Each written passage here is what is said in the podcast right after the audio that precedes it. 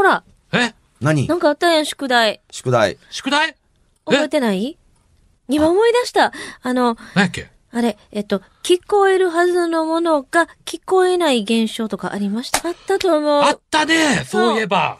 これ、ポロッと忘れどうしよう。どうしましょう？こ、これ難しいよね。だって一人で体験できないっていうか。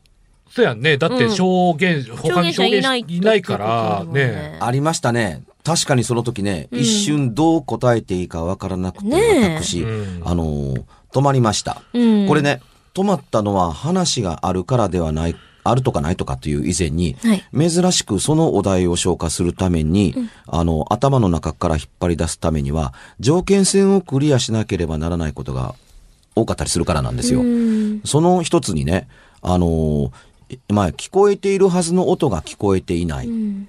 ていうお題でしょ？はい。あの、聞こえないはずのものが聞こえているという場合は、うんうんあの、一人称で処理ができるんです。はい。聞こえてるはずがないのに聞こえてるなというか、誰もいないはずなのに俺聞こえてる。そうですね。うん。うん。っていうことですよね。はい。うんで、その逆ですよね。えーだ、だ、逆でしたっけ、あのーえー極端なこと言うと自分だけが聞こえていて、周りの人間には聞こえていなかったっていうことですから、あの、一人称だけで会談が遂行するものと、うん。あの、ももう自分以外の何かが絡んでくれてないと、それの整合性、証明、あのー照らし合わせができなかった、をや、やるということをやらない限りには、あのー階段だとは思わなかったっていう可能性があるというようなものがあったりするわけだから、あのー頭の中で混在したですね、あのー一人というところに関しては変わらないのに、他の人とがどう絡んでいるのかというのがあったりしますから。それでね、あのーこういう話なのかなと思ったりするんですが、これね、僕のお話です。はい。小学校6年生まで僕は、あのー兵庫県尼崎市の JR 東海道線と向こう側が交差、交差しているところの、あのーすぐそばにある、昔ね、洋菓子の広田の工場の本社工場があったところのすぐそばにある、えー、日本油脂という、あの、まあ、日産という石鹸会社で有名な会社なんですが、日本油脂という会社の社宅で育ちました。小学校6年生まで。古い古い社宅で。今現在、あの、尼崎市の、えー浄水場になっています。はい。この社宅、あの、面白い建て方をして、その謎が解けるまで、あの、ただの怖い話だと小さな僕は怯えるんですけど、うん。昼夜関係なく、誰もいないのに、階段を上り下りする音が聞こえるんですよ。うん。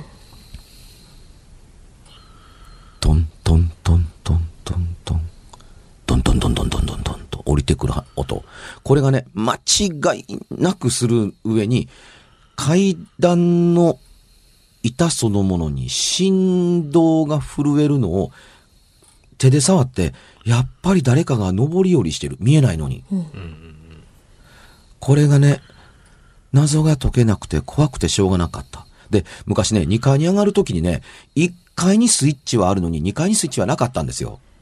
何が怖いって夜中寝に行くときにスイッチ開けて、あの、自分は寝に行くけれども、あとお母さんかお父さんが下で電気消してくれたりするわけです。うん。はい。嫌なのがね、夜中2階でトイレで目が覚めて、真っ暗な中を降りていって、下についてから階段の電気をつけて明るくしてからトイレの扉、トイレの中の電気をつけて中入っていくわけですよ。怖い中にで一番下まで降りてって電気つける意味なんか何もないではないですか。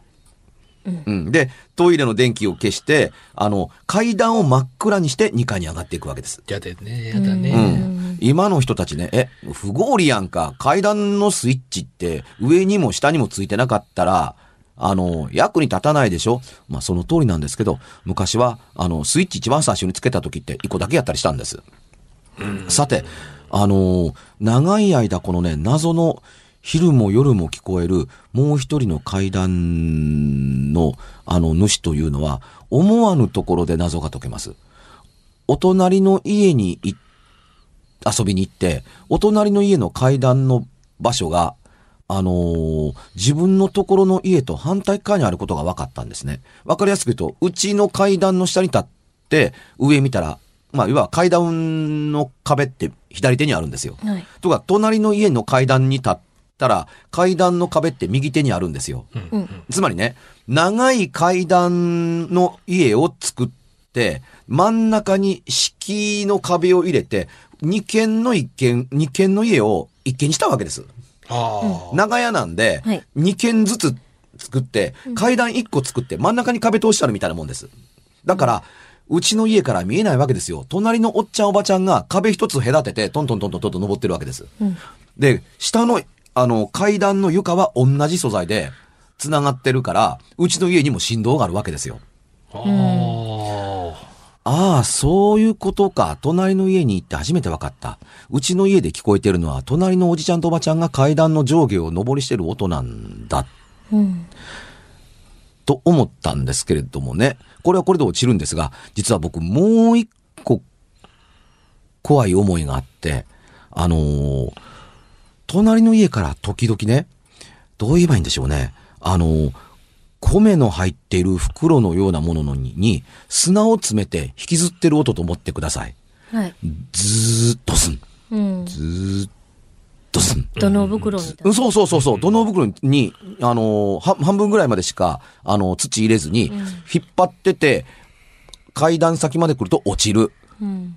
でそっからまた引っ張ってって落ちるっていう、ずーっとすん、ずーっとすんというのが、歩いて降りる人に、後ついてくるかのように、あのー落ちてくるっていうに、不思議なことにね、登っていくような音は聞こえなかったので、うん。何か重いものを持って上がるんだけれども、降りる時にはめんどくさいから引きずって落とすんだろうなって思ってた。うんうん。ただね、あの、それがワンセットで怖かったんだけれども、とにもかくにもしょっちゅう聞こえるのは、稀に聞こえるそれではなくて、しょっちゅう昼間も夜も聞こえる階段の足音の方が怖かったので、うん。階段の足音の謎が解けたら、もう全部謎が解けたと思って怖い話ではなくなるんです。はい。ところが、中学生になった時に、その社宅から引っ越して、現在の向こうの層に移るんですよ。はい。高校2、3年生の時だったか、そういえば昔の社宅でこんなことがあったよね、怖かったなあというような話を家族にしてたっていうに、ああ、あったあった、あんた知らんかったんっていうに、階段怖いって言われたら、ああ、あれ隣の家の音やからって教えてあげたのにとお袋に笑われた。うん。うん。うん。で、親父も、ああ、な、なんそういうことを怖いと思うんだな。子供ってみたいな感じだった。何にもないのに階段の音が聞こえてくる。ただそれだけやんって。怒ってることをそのまま、あの、受け入れる人なんですよ。うん。原因ではなくて、いないところに階段の、を上り下りする音が聞こえる。不思議だなというとこだけれども、あるものはあるんだ。と思ってる。害がなかったんだからっていうとこだったりするんで、いや、だから、言うてるやんか、隣、階段が実はくっついてて、真ん中に敷居を後がつ、後で作っただけで、同じ階段の板を隣同士で、あの、上り下りしてるから、隣の家でもうちの階段の上りの降りの音が聞こえてたわけやからっていうふうに、いや、まあ、それで思い出してこんな話を知ってるんだけれども、あの時々聞こえた2階からずーっとすん。ずー、ずーっとすん。引きずって落ちてくる。あの音は何やったんやろね。ね。え？何このシーンとしたの？って言ったら、弟もお袋も、あの、親父も、じーっとこっち見てるから、いや、あの、あのあの音何やったんやろね。んあれは隣で何やってたん？何の音？え、何の音って、い言うたら階段をこう引きずって落ちる。なんかこう、えー、土のの中に土でも入れて落としてるようなあの鈍い音が上からどんどんどんどん、あの、降りてきて、あの、どっか行く音って言って。私らそんな音聞いたことないよ。弟も聞いたことがなかった。家族の中で、あの、上から降りてくる階段のその鈍い、引きずって落ちてくる音、僕しか聞いてなかった。うん。割と頻度あって聞いてたんですよ。週に1、2回はいつももう何を引きずって、米ブック、米、米を2階に置いてあって、うん。それをね、1階にいちいち、あのーね、脅してんのかな？脅してんのかな？で、重いから、うんうん。あのー持たれへんから、そういうことやってんのかな？と思わんでもなかったけども、そういうことかな？って言ったら、台所が1階にあるのになんで米袋だけ2階に置くの、あ、まあ、それはまあそうだね、っていうに。で、あの、米をね、引きずって落とすという持ち方なんかせえへんよ。それもその通りやね、って。うんそれでね、家族に照合した結果、足音の謎が解けたと同時に、ん解けたというのは小学校に解けたから、あの時は勝手に怖かって分かるまで怖かったって済んだけれども、その時に全部話したら、それまでずっと子供のちっちゃい頃から、あの、小学校を卒業するまで聞いていた、鈍い引きずって、振動を立てて、あの、落ちていくものの音は、僕だけが体験したことだというのでね、えらく怖かった覚えがあります。はい。あるはずのない音を聞き聞き続けていました。うん。で、家族はないので、聞いてはいませんでした。こんなのが宿題の答えになりますかね。ね。まあ全然、またあれかもしれませんけど、4人ぐらいで話をしててね。ええあの、友達とねええ。一人こう、首からこう、今こう、割とこう、鈴みたいな、あの、アクセ、あ、なんていうんだろう、ペンダントトップ？うん。つけてる人がいて、音が出るんですね。まあ、チリンっていう音なんでしょう。うんで、4人で話してて、途中で話してる途中で、なんかもうこのチリンチリンうるさいよなってうん。言って、ああの、その、その人と、うんあとの二人は、さっきから気になってたって言うんですけど、全く私には一切聞こえなかったっていうのはあります。それはですね、これ周波数の問題かなと思って。ようこちゃん耳の聞こえてるのに、三人聞こえて、私だけ、え？って。それ結構耳が敏感なんですけど、は鈍いからじゃないんですか？結構音には結構ね、仕事柄あれなんですけど、ですよね。そう、雑音とか入ってパッてすごい気になるのに、うん。鈴だけ聞こえへんっていうね。しかも、鈴のああいう音とかって耳につきますもんピンピンって言うねでし。ょ？ねこれが一人称のものを階段と称することができるかどうかというところのああの僕の壁で怖い話かもわからないけれども階段道続かもわからないっていうふうに言うのはなるほどそれはあり得ることかもわからないけれども陽子ちゃんにみの耳に届いてなかったというか耳に届いているのに意識してなかっただけなのではないかという境界線がはっきりしません。で確かに。何回かあるんですよ、でもそれを。でね、必ずで,、でもやっぱり、鈴系の音なので、もしかして私の耳の周波数の関係かもしれませんそんなことはないと思うがね。猫と首輪に鈴つけてたりさ、うん。あと、風鈴とかね、うんああいう系の、ああいう系の音。風鈴は昔してた時聞こえてたから大丈夫かな。そのなんか鈴的な、そんなことあったんですよ。今ふっと思い出した。それ首からぶら下げてるんでしょ？そう。で、あの、ペンダントトップなんで、うんうんうんあの、ちっちゃいあれですよ。本当に。で、中にやっぱりね、チリンってなるようなね、あれがあるんですよ。なんかちょっと。まあそうでしょうね鈴の中に。で、首からね、ぶら下げてるのよね。うんあのー首からぶら下げて、あのー服の中に入っている、もしくは、うんあのー服の布の上に接触している場合というのは、その状態で音の出るように作られていても、音が出ないように、あの、振動しないじゃないですか、服に接触していると。うんうん、確かに。うん、だから、といってものとしては音が出る、そこから外れて、あの、かがんだ時には、あの、宙に浮くから、うん。そうですね。こんな時に物を、あの取ったり置いたりする時にチリンチリンとなって可愛い、あのー音を立てるかもわからないけれども、座ってる時には人様の邪魔のならないように服に接触して、あのー音が出ないようになっているという意味で首からぶら下げてて、あの、音が出そうなのに人様に邪魔にならなかったりするわけだから、うん。状態によって聞こえたり聞こえなかったりするものだったと思うのかもしで、れません。うん。他の人も、まあ、一応3人ね、ほんまにちょっとなんかチリンチリンうるさいね、みたいな、だったんです。うん。あと、よく似たので、その、電話で話してて、向こうから、なんかもうチリンチリンうるさいね、みたいなこと言われたことあるけど、私全くそんな、鈴ないし、みたいな。そっちの方が面白い。鈴系が多い。なぜか鈴系が多いんです。なんでやろうっていうのがね。あの、電話の、の向こうで聞こえる鈴の音の周波数が気になるところなんですけども、そうあの、なんで4000ヘルツ以上の、あの、音声だと、携帯は届かないので、うん。あつまり、あの、鈴虫や虫の鳴鳴く系の音というのは、うん周りがどんだけうるさくても相手には届かないんですよ。逃げの声しか聞こえません。うん。一方、その鈴、金属の鈴ですから、周波数は違うと思いますから、うん聞こえてた方がいいのかもわかりませんが、厄介なのは、電話の向こうでうるさいと言われるほどなってる鈴に、こちら側としては自覚がないのならうるせえよ、みたいな こと言われて。うん。あの、倫にうるさいよと言われたら、それは正しくね、え、どこからその音が聞こえるの？って私の周りには音が聞こえていませんというふうに確認をし合い続けてくれると、ないよっていう、鈴なんかないけど。聞こえるのっていう聞。こえんだよって言われて。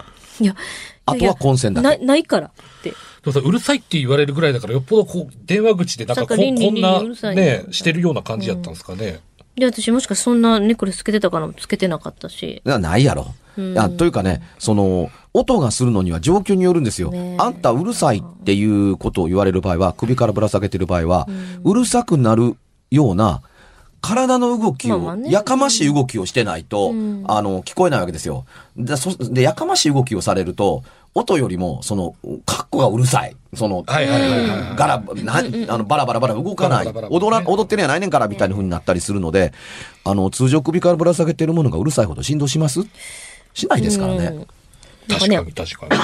そんなことがありました。なんか鈴関係結構、なんとなくこう、昔から、うん、何かなって。まああんまりそこまで意識してないですけどね。うんうん、まあ、鈴系の音がよく聞こえるというのは、うんあのー階段的には比較的、あのー多いですね。まあ、もともとね、あのーまあ、魔除けの意味があるだとか、ええ。あの、諏訪の方には、あの、それこそ鈴という名前はついていますけれども、あのー鉄の黒い、なんかこうね、えー、ロールを巻いたかのような、あの、ものを鈴と呼んで、えー、神事に使ったりします。あうん。あの、チリンチリンの原型になったとは言わ,、言われますけどもね。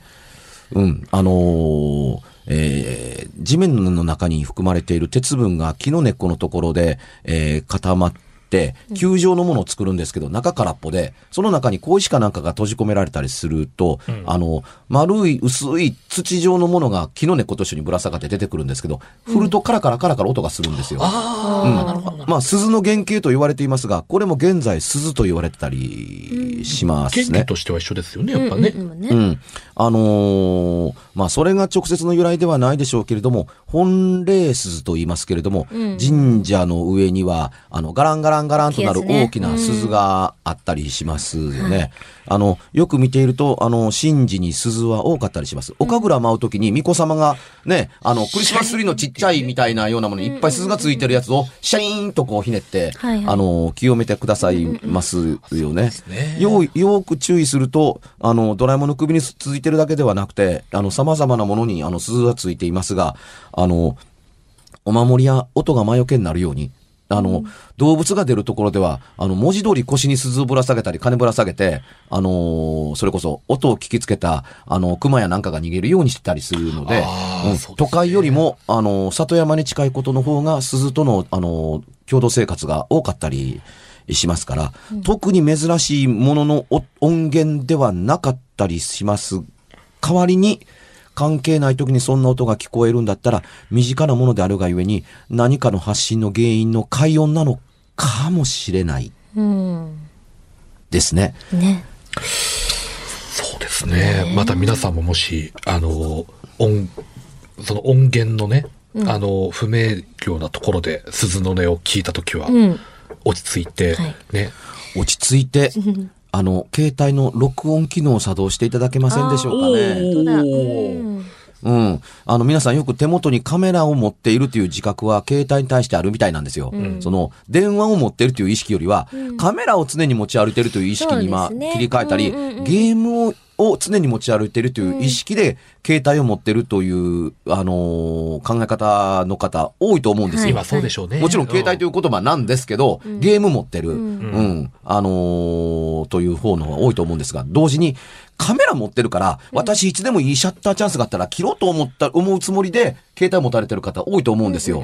でもね、忘れが、忘れられがちなのが、録音機能ちゃんとあるんです。あるんです。うん。優秀な録音システムで、しかも長時間録音ができるで、きるし、アプリも引っ張れるしね。ですよね今は。ううん、あの、音源を持っているんで、で、どうかすると、それそのまま流せるでしょ、誰かに。聞いてるままのものを。そうそうですね。うんうん。なるほど。うん。あの、突如電話で自分だけかと思って、勝手に友達のところにポッと押して、もしもし、なに、な、なんなんって言ってるけれども、音源に向かってこう近づけていって、自分の友人にだけ快音を送り続けていくというようなことをやるということだって、不可能ではない。会議の実況生中継がよりやり、やりやすくなってるという時代になってます。うん。うん。ですね。あの、もう一つの電話の、あの、使い方を会に取り込んでいただければと思ったりします。後で教えてでね。すね。うん。そっか。まあ、音。音に関して、ちょっと、あのーなんていうんですか、最近、はい。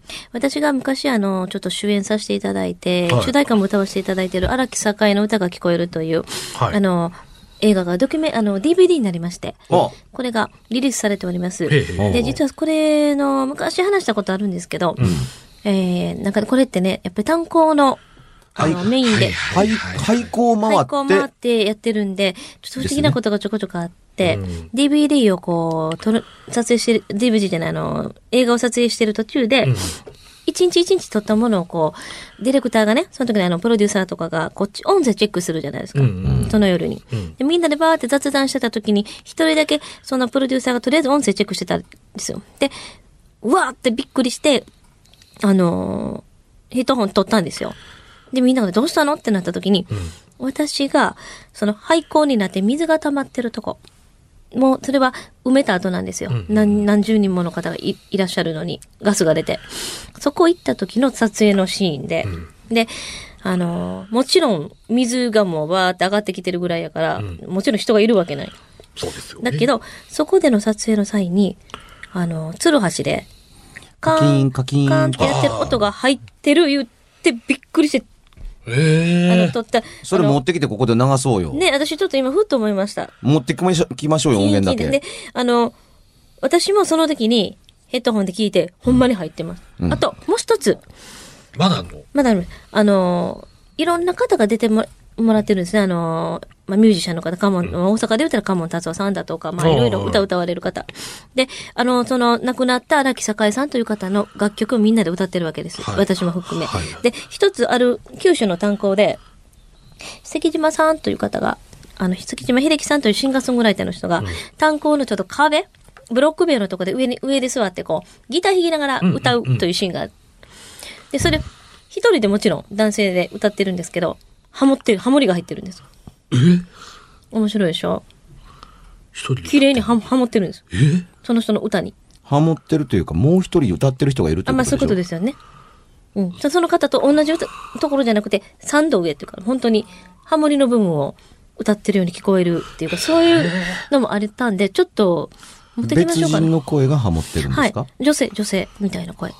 歌ってるような男性。もっといでよ。ちょっとね、それは後から別になんか編集あ、もうで載全然全然。ってるとかそんなんちゃいますよその場ね？で、うん、その時にもね、私多分ね、そんなこと話してたと思います。多分ライブとかこで。の番組をやってるんならね、そういうものをね、持ってこないと思い出しましたではなくて、そうあるんならちょっと聞きたいですよね、でしょうね。ね。ね、うん私多分初回版のその、今 DVD 化されてない方の、うん昔の映画バージョンのやつが、あの、C、あの、CDR ややってもらってるんで、はいはいはいそっちちょっとチェックして持ってきましょうか、ね。番組でかけてね、ちょっとぜひぜひ。こここからですというふうに。はい。ちょっとチェックしますね。ああ、そういえば、その炭鉱の取材行ってる時の話という形の時に、陽子ちゃんとこんなことがあったねという話を思い出しましたが、うん。番組が終わらなければならない時間がやってきたので、はい、来週に。来週の冒頭に、そうしましょうか。こんな変わったことがあったよねっていう話から始めたい、はい。始めましょう。始めましょうか。はい告知の方はどうですか？松山勘十郎で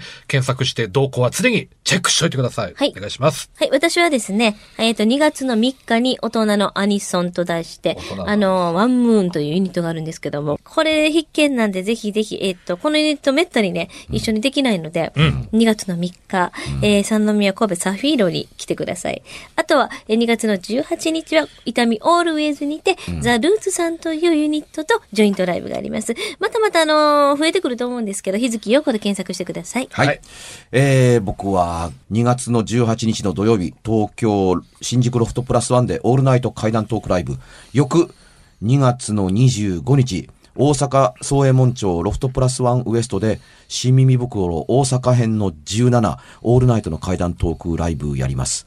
今年は完結編なので、頑張って怖い話に気合を入れたいと思っていますので、どうぞよろしくお願いします。